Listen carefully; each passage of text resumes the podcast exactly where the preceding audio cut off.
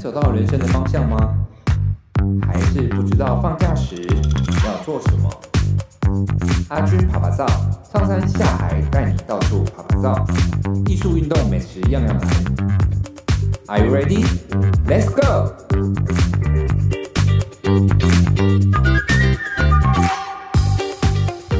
Hello，各位听众朋友，大家好，欢迎收听今天的阿军趴趴造，我是节目主持人阿军。今天我们邀请到了潜水教练 Sam 来到我们的节目现场，跟我们分享有关于就是一些旅游潜水啊等等的这些很多潜水菜鸟还没正式成为潜水员之前，可能对于很多国家看到很多很漂亮的照片，自己也想要下水去看这些美景，跟就是跟这些美景合拍、自拍啊等等这些的体验。那我们今天邀请到 Sam 来跟我们分享有关于他当潜水教练的这一段时间里面。就是所遇到的任何经验的分享等等，我们欢迎 Sam。各位听众朋友，大家好，呃，我是 Sam。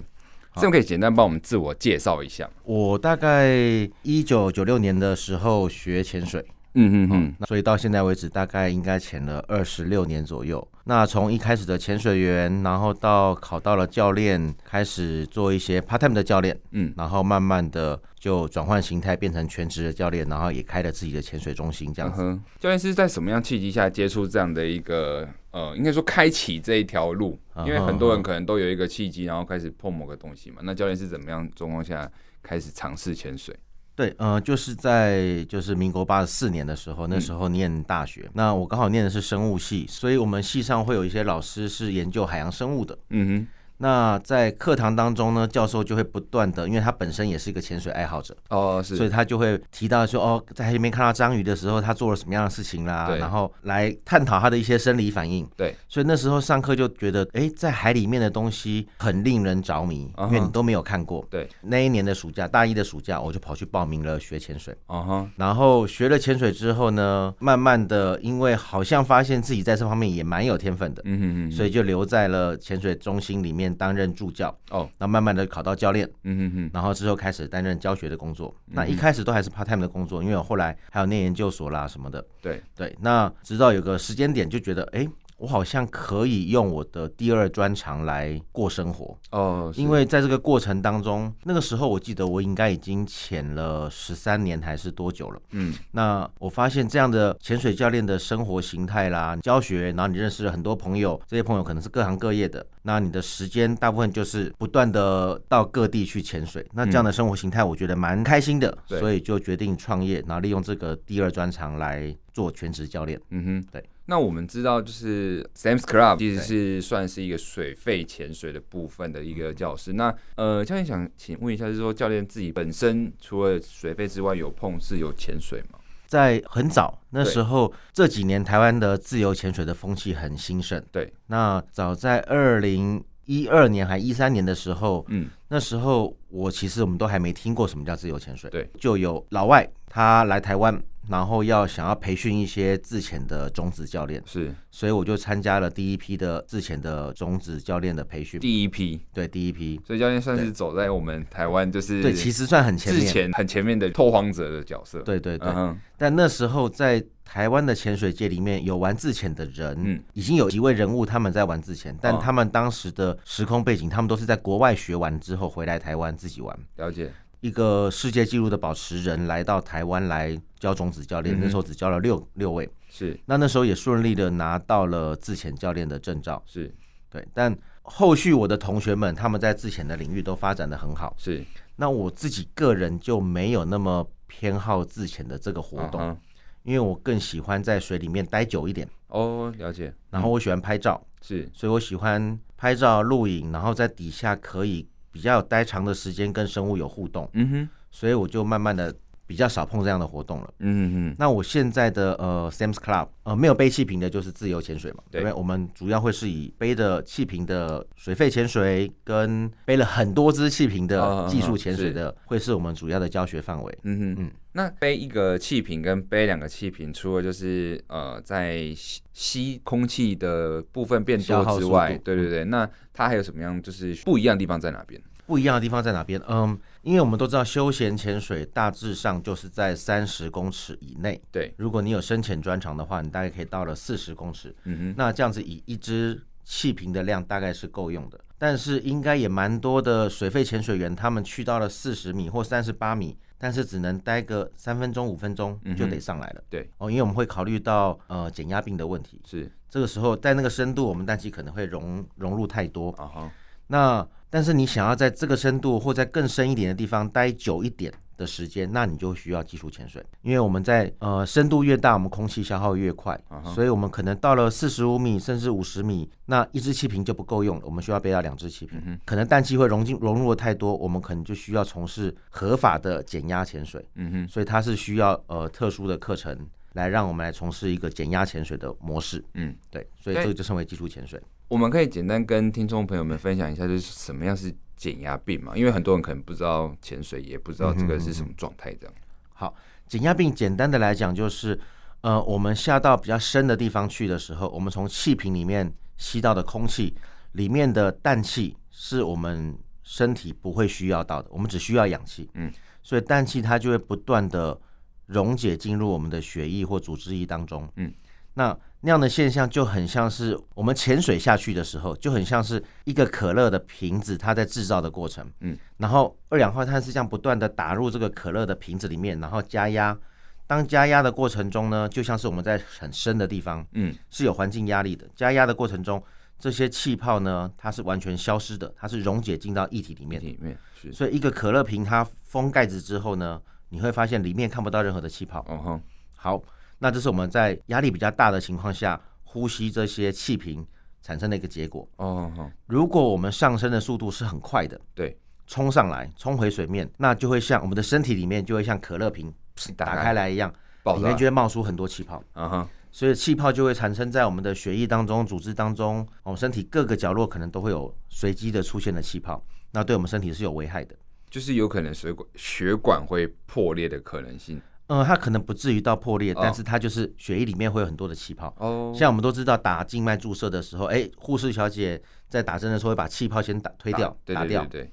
所以理论上，我们气泡是不应该进入到我们的血液当中的。嗯、对，了解。就有可能会当成我们的血管会阻塞。是是是。对，了解。那那减压病就像是直接可乐瓶打开来，身体冒出了很多气泡这样的风险。嗯、但是怎么样让我们可以避免减压病？就是潜水上升的时候必须要慢。嗯哼。所以慢的时候，你就可以想象。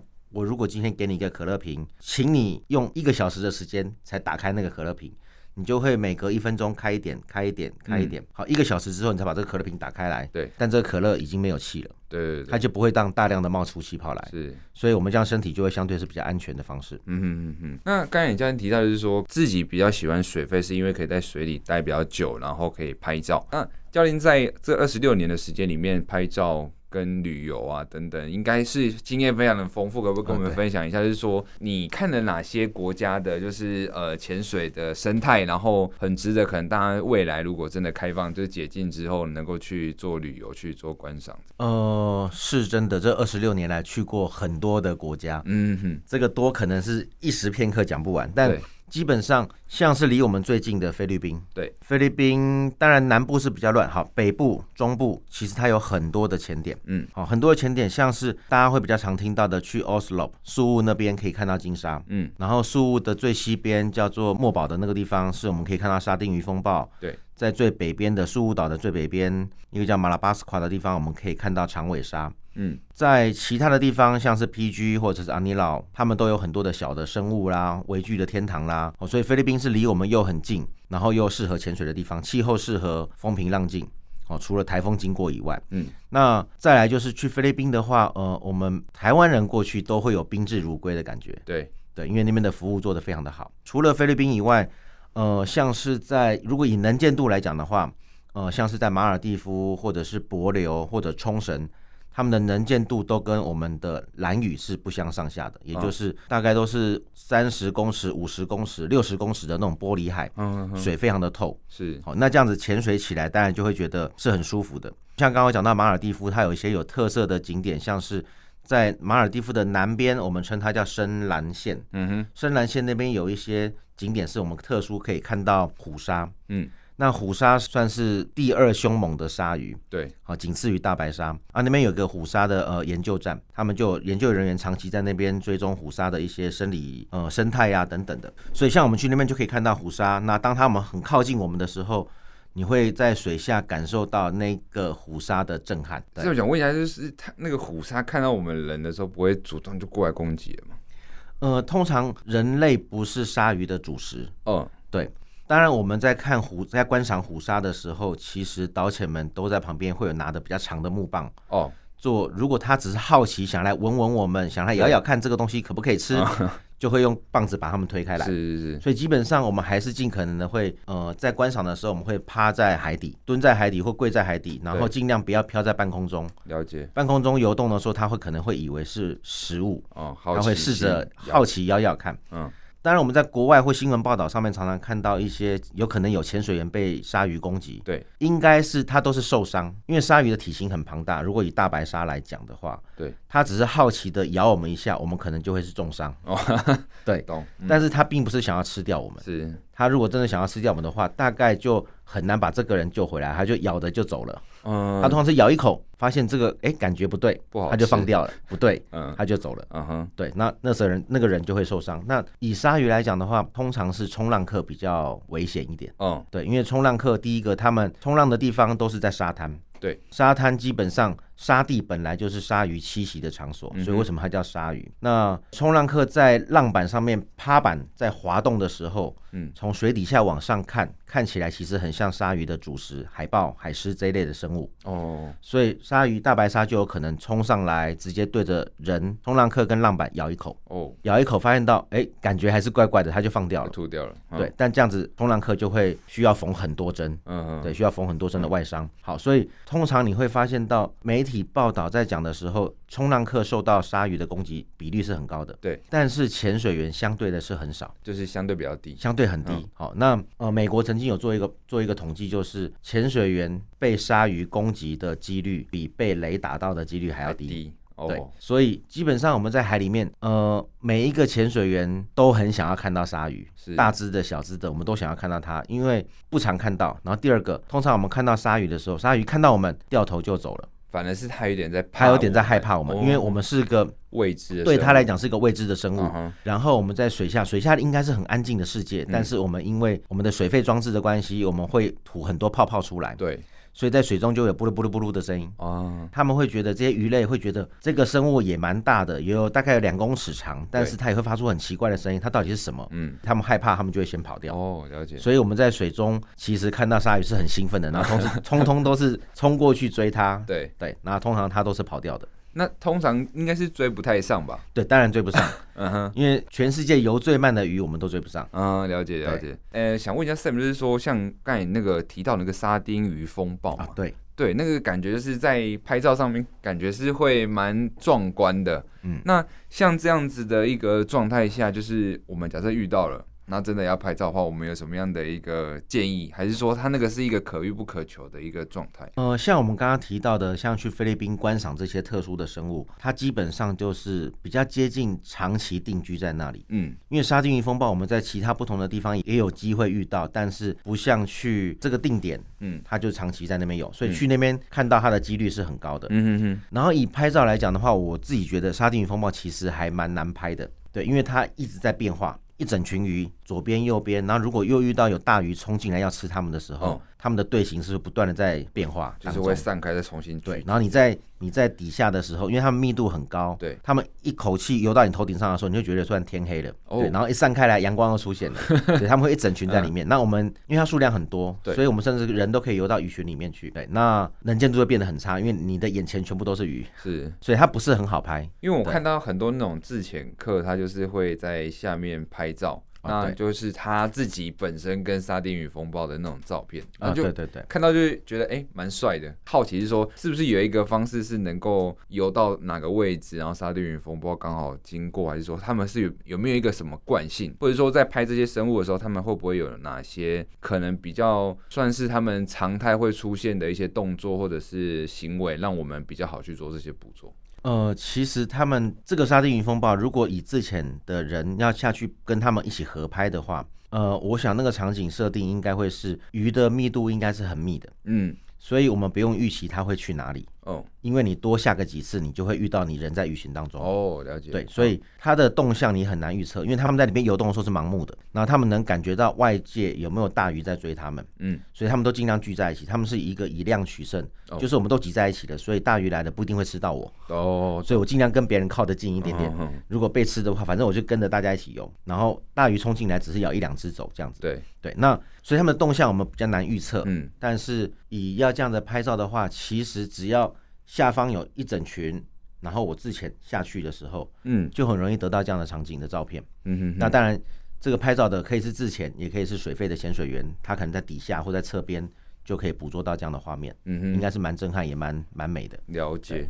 所以他想问一下，就是说近年就是其实好像玩潜水的人有越来越多的趋势，然后可能也有受到疫情的影响啦。那就是大家出不了国，然后就想说，哎，就是去玩水或去爬山等等。那教练对于看这一块的，呃，应该说这个领域的人数开始慢慢增加。觉得应该怎么去看待这件事情？因为好像很多地方像蓝屿啊来说，它可能就是因为人少，所以它的那个水质可能相对比较清澈。对，那可能人数越来越多之后，会不会有一些破坏？这个对于就是潜水的，就是这个领域的这些玩家来讲，会不会其实并不乐见这个人数一直往上增？应该是这样讲，有些地方他们会因为游客过多，嗯，而造成的生态无法负荷，嗯，像是垦丁，对，哦，或像是小琉球，是。他们的呃游客的数量都已经成长到一个饱和的状态，嗯，那但是还会跟这些地方的呃他们所在的地理位置有关，对，像蓝屿跟绿岛，他们是独立在呃太平洋上，嗯，所以他们有大型的洋流，哦，所以即便是很多的游客，也许以以陆地上的人角度来讲，哦，可能陆地上制造了很多垃圾。但是我们在水里面看到的事情是，这些游客增加了，应该理论上会增加的是一些呃生活的废水，对，哦，洗澡啦、煮饭呐，哦，这些废水排入海中，会不会造成海里面的破坏？嗯、但是以这两个地方来讲，他们有大型的洋流，对，所以水是不断的被替换掉的，所以他们的影响算是还好。哦，但像垦丁的这这样的地方，呃，它会比较受限于洋流。会从台湾的左边、右边绕过去，所以垦丁我知道在三十年前的能见度非常的好。嗯嗯嗯。那现在能见度是逐年的下降，当然这几年也是有一些有一些回回升呐，因为大家现在都流行去小琉球啦，去绿岛、蓝屿。对。垦丁相对的呃潜水的人就少一点点，但大体来讲就是垦丁会比较受到这样子呃，如果游客众多的话，它就比较容易受到影响。就是清就是清澈度可能对清澈度就会有受到影响。对对。那小琉球也是多少会有一点点，但小琉球的主因其实是因为它是在屏东的外海，嗯，所以只要屏东的地方下大雨，或者是梅雨季节来的时候，泥沙的冲刷下来。比较浊的海水一旦飘到小琉球去，能见度就变得非常的差。了解，对，嗯，这几个地方大概是这样的问题。那刚刚前面还有提到说，这几年很多人玩自由潜水，对我们这样子有有什么样的影响？其实我觉得，整个大家喜欢玩潜水，不管是自由潜水还是水肺潜水，整个人口成长是好的事情。嗯，因为会有更多的人来关心我们这片海洋。嗯，如果你都在陆地上，你从来不尝试下水去看，对，你不会知道我们的海洋发生了什么样变化，或者是它在海里面，你还能看到多么神奇的事情，或者是多么美丽的画面，对，你也不会想到要去保护它，因为你觉得我干嘛保护它，我又看不到它。哦，对。对好像跟我无关的事情，但是越来越多的人从事这个活动，他们会去深入海洋，然后就会去了解这件事情。好，那回来看一下，就是自由潜水跟水肺潜水对整个潜水圈有什么样的变化？其实这几年是自由潜水整个兴盛起来的时候，但我观察的结果是，大部分还是年龄层还是偏年轻，大致上都是在二十到三十左右的年龄层会去从事自由潜水。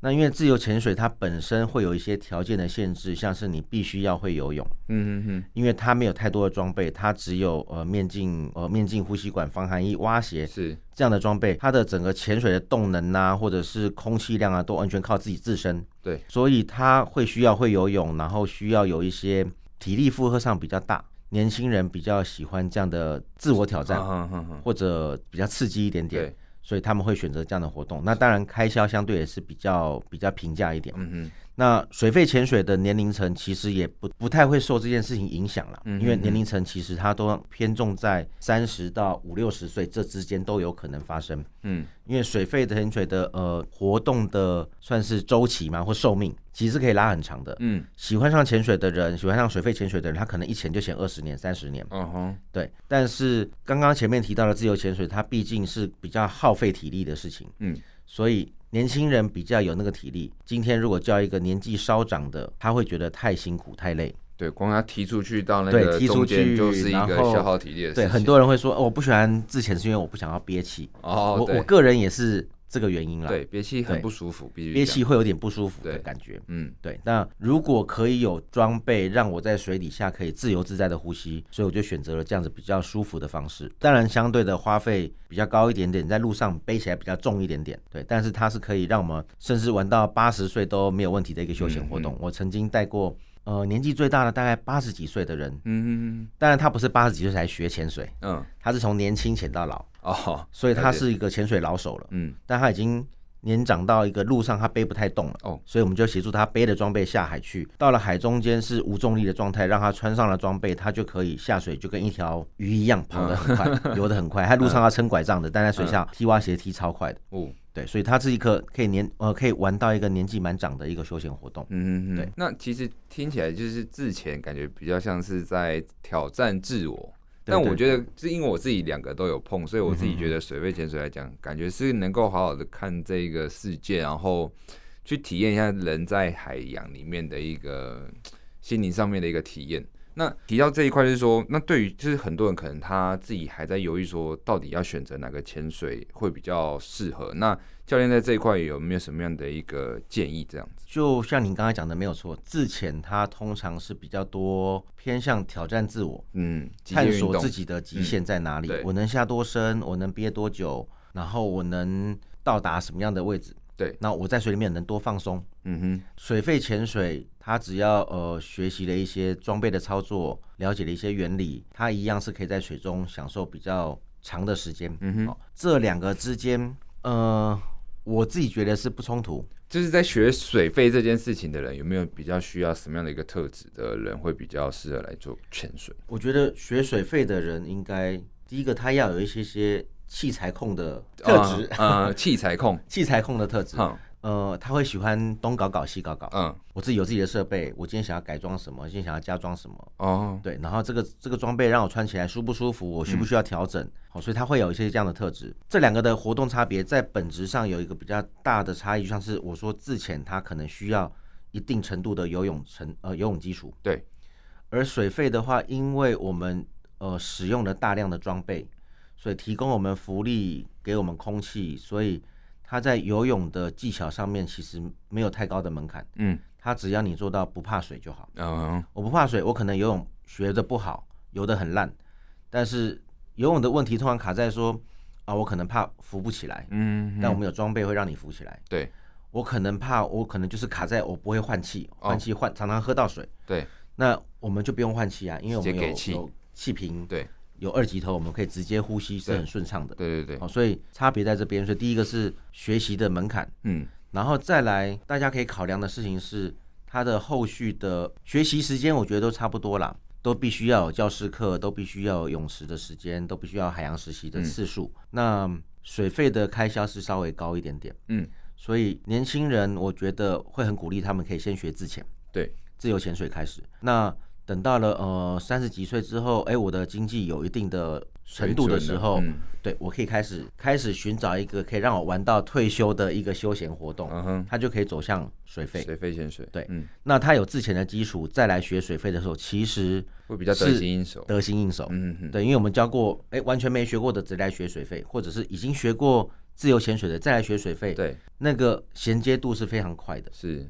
对，对，那像其实有些人可能出国啊，他们去玩，然后就觉得，哎，这个地方的海洋生态感觉是很漂亮的，他们可能就会突然想要萌生那个下水去玩玩看。对，那这样子会不会有所谓的风险跟危险在，就是这个行为里面？到了国外去，然后就想要下水去玩的这样的活动，我们会称为它叫体验潜水。嗯，那至于说它的风险程度，呃，其实不是掌握在自己手上，对，因为。这个体验潜水呢，你可以想象他是穿戴了跟潜水员一样的装备，但是可能有蛙鞋，也有可能没有给他蛙鞋。对，然后是由另外一位教练拎着他下水去。嗯哼，然后他的移动不是那么的自由，因为是教练带你往左边你就往左，带你往右就往右。哦、对，过程中如果你呛水了，你要知道要怎么解决这个办法。对，好，那。所以，我当然相信，就是风险一定是会有的。嗯嗯嗯。那也不是说不能玩这样的活动，因为毕竟都是专业的教练在牵着你们或拎着你们走。对。所以，一旦有发生任何状况的时候，就会很快的把你带回水面，然后排除掉你的困难，是，或者就把你带上岸。只是说，你一直出国去参加，或者到这边很漂亮，我就想要来体验潜水一下。我曾经遇到过学生，他从头到尾至少参加了去了不同地方，他大概玩了八次的体验潜水。嗯，我说如果以一次两千块来算的话，八二十六，你都已经考到证照了。对啊，对啊，对，还有早。嗯、对，所以你应该早点来学潜水才对。嗯哼，好，那呃，我都会这样比喻，体验潜水就像是我很喜欢开车兜风，但我不是驾驶。哦，我是坐在副驾驶座的那个，享受那个氛围。对，我只能左看看右看看，但是我觉得，哎，那边的树很漂亮，但司机却没有往那边开。嗯，再加上我们不能讲话。对，对你没办法跟司机沟通，你可能比手画脚还没有那么顺畅。嗯。但是如果你拿了水费证照之后，你一样是在兜风，但你是坐在驾驶座，是，然后你就可以随心所欲的，哎，看到那边比较漂亮，往那边开过去。你今天想要开快点就开快点，开慢点就开快点。嗯哼。就可以享受在路上奔驰的快感。嗯，对，所以一个是自我掌握度的那种感觉。嗯。对，那当然拿潜水证照就跟开车学开车也是一样的。对，新手开车第一个就很紧张啦，然后、嗯、对，然后你没办法专注太多的事情，所以我们会建议不要让自己的学潜水是想要那种速成的，两三天就拿到证照的。是、哦，因为两三天你就会想象你坐在车上，你还是一个很紧张的驾驶。对，这样子想要考到证照或者享受开车的乐趣，其实还差得蛮远的，比较困难啊。对，对比较困难一点、嗯，所以要给自己充裕一点的时间，嗯哼，学习潜水，然后并且充分的练习，嗯，慢慢的你就可以享受到潜水的乐趣。了解，必须在水里面是很放松的。然后这些器材，这些呃有有需要练习的技巧，我都非常的熟练了，嗯，才能会开始慢慢的享受潜水的这样的活动。嗯哼，所以呢，很多小菜鸟可能在碰潜水之前，他并不知道说。他怎么去选择就是潜水教室啊，或者教练比较好？那在这一块上，教练会不会有什么样的一个就是小佩博可以跟这听众们分享看看？就是说，哎，在找一间潜店的话，可能需要怎么样去做寻找？这样。好，呃，根据我的观察，其实像以台湾来讲好了，台湾大概将近七八成的潜水人口都集中在大台北地区，那但是大家却。很多人的比例都是在离岛啦、垦丁啦、绿岛啦、小琉球学潜水的。对，但我不知道这样讲会不会被这些地方的教练 教练骂啊？因为我觉得每个人的学习状况是不一样的。对，有的人适合去哦，我今天去小琉球玩。对，然后我看到有人在潜水，哦，我马上就报名了。嗯，但因为我本来就不怕水，又很会游泳，然后也比较富有冒险心态。对，所以我可能两天三天我就学会学到了潜水，而且我还蛮在行的。嗯哼，然后我就 OK 了。回来了，嗯，但是这当中其实会有很多的人，他们其实因为时间很短暂，所以学得不扎实，对，或者是他其实还是有点害怕，嗯哼。但这个时候在外地或者海边店的教练他就有点尴尬啦，啊，你就付钱给我了，我课也都上完了，但是你还在水中不是很自在的状态，我到底要不要发证照给你？嗯，大部分可能会发。对，因为你已经通过了我们该做的一些动作标准，是，所以就会给你证照。但是此时此刻的这个潜水员，他可能还是一个，我下水还是很紧张。对，那他回来之后，他就会觉得我拿到证照了，好，我好像到了一个里程碑一样了，嗯，我可能不会再碰潜水了。所以，呃，我会建议一个比较保守的做法，就是。建议大家听众应该是可以在自己的居住地附近，嗯，居住地附近先学习潜水，嗯，其实，在都市里面有很多的潜水训练中心，嗯，对，在都市里面呢，你可以利用下班的时间，比较充裕的时间，好好的学习好学科，嗯，因为我听说在外地都是直接看 DVD，嗯，或者直接看影片，对，没有教练在帮你讲课的，嗯哼，好，那在都市里面通常会有教练讲课。我们可以有比较充分的时间了解潜水所需要知道的一些知识，嗯，然后有问题随时可以发问，嗯，好，然后呢，我们会进入到第二阶段，就是去游泳池熟悉这些装备跟熟悉我们在水下会用到的技巧。那在如果你在海边的话，这时候海边的教练可能就直接把你拉到一个港里面或者是一个浅滩，然后来操作这样的动作，嗯，那因为他们会有时间的限制，因为可能客人去到那边就给教练说，我就给你三天的时间，我要拿到证照。嗯、哦，对。那在都市店的话，我们就有比较充裕的时间，那我们可以依照每个人的学习程度，学得快的人就哎很快入手了，我就带他去海洋实习。嗯，但他学习慢的时候，我就会让他重复多来几次，在一个安全的环境下，直到他背上这些装备下水去是放松的，嗯，是他能够掌握的。对。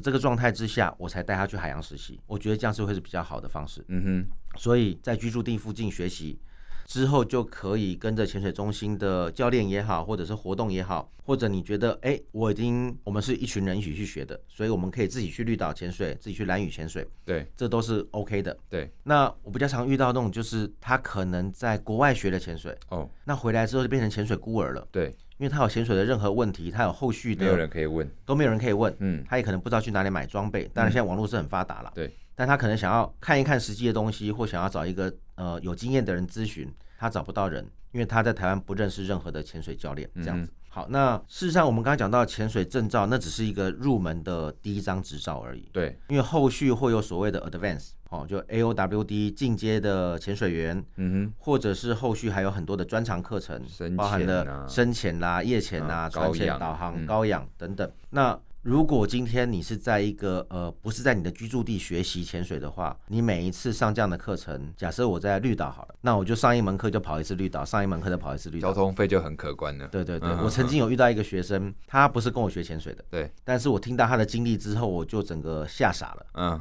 他在垦丁学潜水的，他人住台北，嗯、然后因为他一学完潜水之后，他就疯狂的迷上了潜水。嗯。然后他一直想要上后续的课程，对，所以他跟我讲说，一年五十二个礼拜，他那一年学潜水的第一年，他下去肯定四十二趟，就只有十这个周末在台北，事实上是每周都下，几乎都每周都下垦丁。对，好，然后他有一天他终于觉得累了，他想要在他家附近找到一家潜水店，能够服务他的这些装备的需求，或者是在学在进修的这些需求，然后才找到我们。哦，对，所以我觉得他也是蛮厉害的。对，Sam 算是他的明灯呢。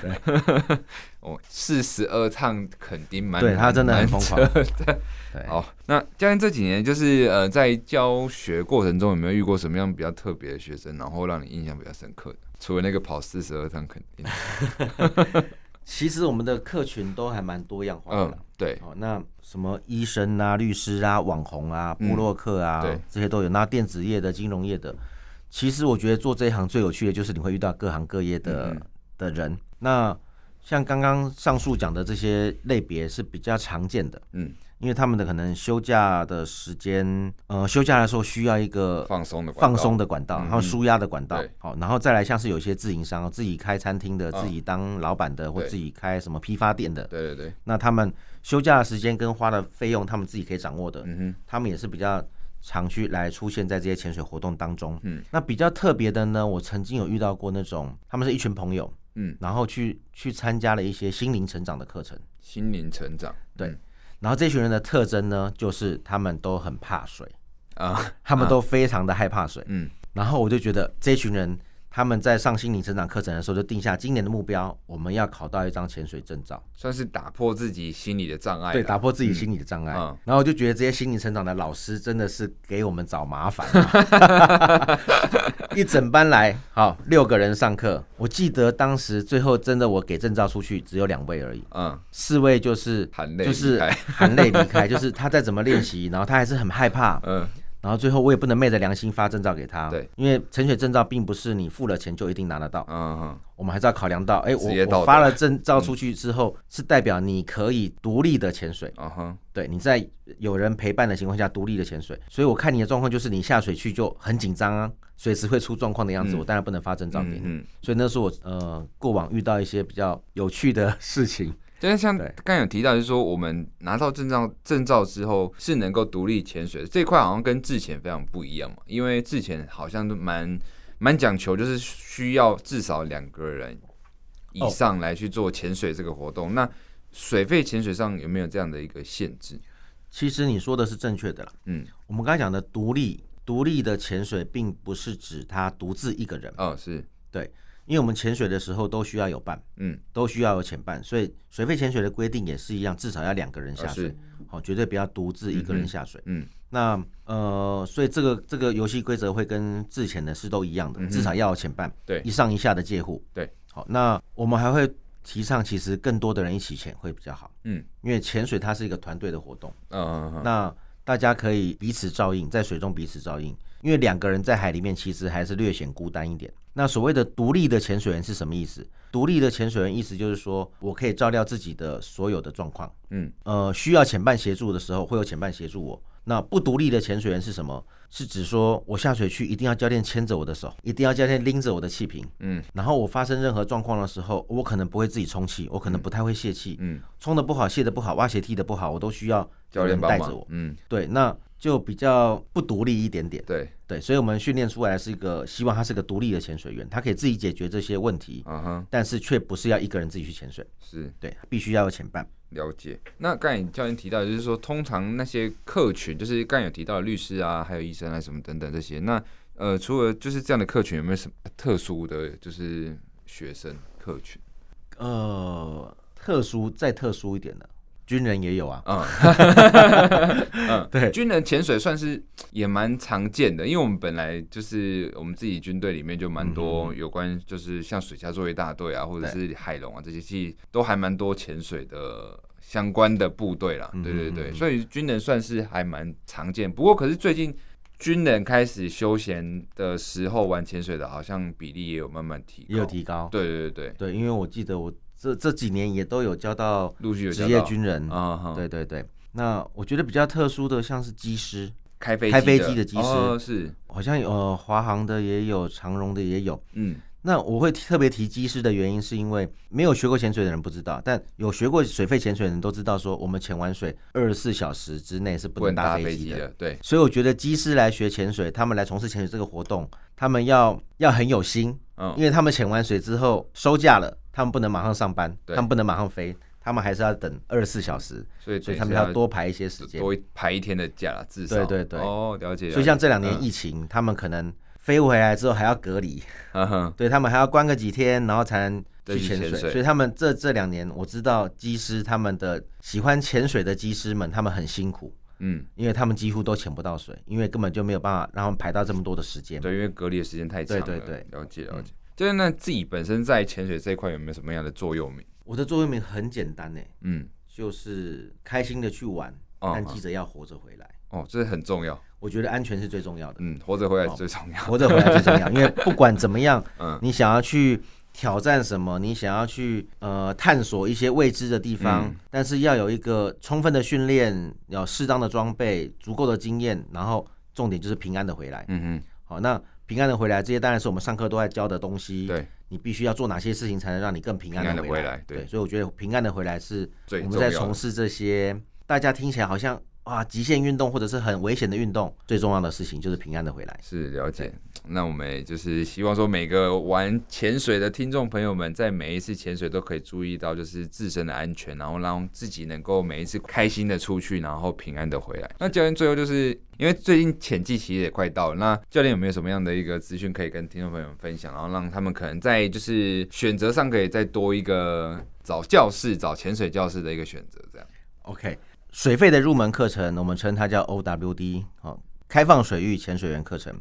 我们前几年都还价钱还蛮高的，嗯，那今年也因应了疫情的关系，我们就整个把它降价降到一万二，是。一万两千块钱。我记得应该比君君之前学的时候便宜很多了，对对对，对对对，嗯，好，那原因就是，哎，我觉得我没有必要把门槛设这么高，对，以前我好像记得是一万八还是两万的收费，对，所以我们今年就一万二，然后我希望能够让更多的人能够拿到这个入场券，嗯，对。那先了解海洋，这个价钱其实，在我们上课过程中，或我给学生的东西，其实是一个。打平或者不赚钱的金额，嗯哼，所以我会愿意用一万二来教导开放水域的潜水员的课程，对，也希望更多的人来可以到 Sam's Club，嗯，哎，上网搜寻 Sam's Club，我们就在台北市八德路那边，嗯哼，对，然后可以来找我一起来学潜水。其实 Sam's Club 看起来蛮不像潜水店的，哦，对，很像很像咖啡厅，然后 有很多的路过的人。走到门口就坐下来说：“哎，有 menu 吗？我想点咖啡。”对对，因为我们白天看起来像咖啡厅，晚上看起来像酒吧，但其实我们是一间潜水店。对，我觉得那个氛围非常好，就是会让潜水员或者是学生感觉有一个属于自己的秘密基地，这样。是是是。对，所以就是如果说听众朋友对于那种就是自己的休闲领域里面有一些像家一样的感觉的时候，其实可以不妨来看看，就是 Sam's Club。我觉得它是一个把氛围跟气氛弄得非常好的一间潜水教室。谢谢谢谢。对，那我我们今天很开心邀请到 Sam 来到我们节目现场跟我们分享有关于他自己的潜水经验以及那么多的潜水资讯。我们谢谢 Sam，谢谢各位听众。